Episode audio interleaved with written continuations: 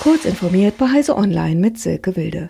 Microsoft hat gut einen Monat vor der erwarteten Freigabe die Liste kompatibler CPUs für Windows 11 um einige Intel-Prozessoren der siebten Generation erweitert und will Installationen auf älteren Systemen zumindest nicht aktiv blockieren. Das Unternehmen stiftet aber neue Verwirrung darüber, ob es Windows 11 auf nicht kompatiblen Geräten künftig noch mit Updates unterstützen wird.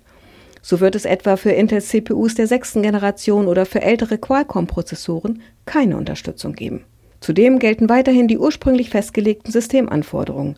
Dafür steht Microsoft massiv in der Kritik, weil sich die Anforderungen deutlich von denen für Windows 10 Maschinen abheben. Noch immer gibt es keine gut funktionierenden Impfstoffe gegen Malaria.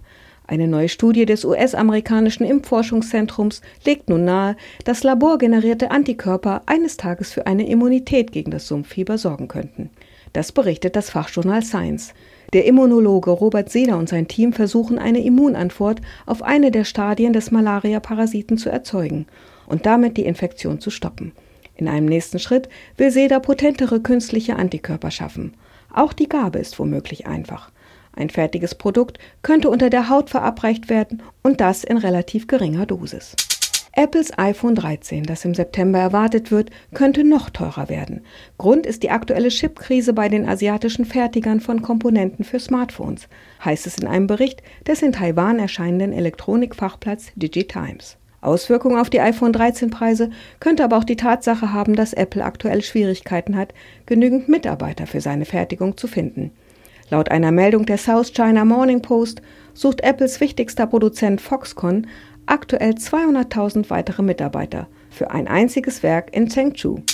Neue Geräte aus der Unterhaltungselektronik, ebenso wie Mobilgeräte, smarte Fahrräder, vernetzte Saugroboter oder intelligente Kühlschränke waren bisher auf der internationalen Funkausstellung zu sehen.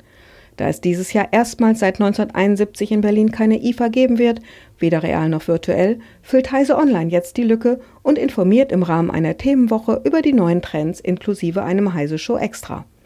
Diese und weitere aktuellen Nachrichten finden Sie ausführlich auf heise.de. Um unsere Podcasts stetig weiter zu verbessern und für euch spannende Themen auswählen zu können, ist eure Meinung bei unserer Podcast-Umfrage gefragt. Einfach auf heise.de slash podcast-umfrage gehen und mitmachen. Dankeschön.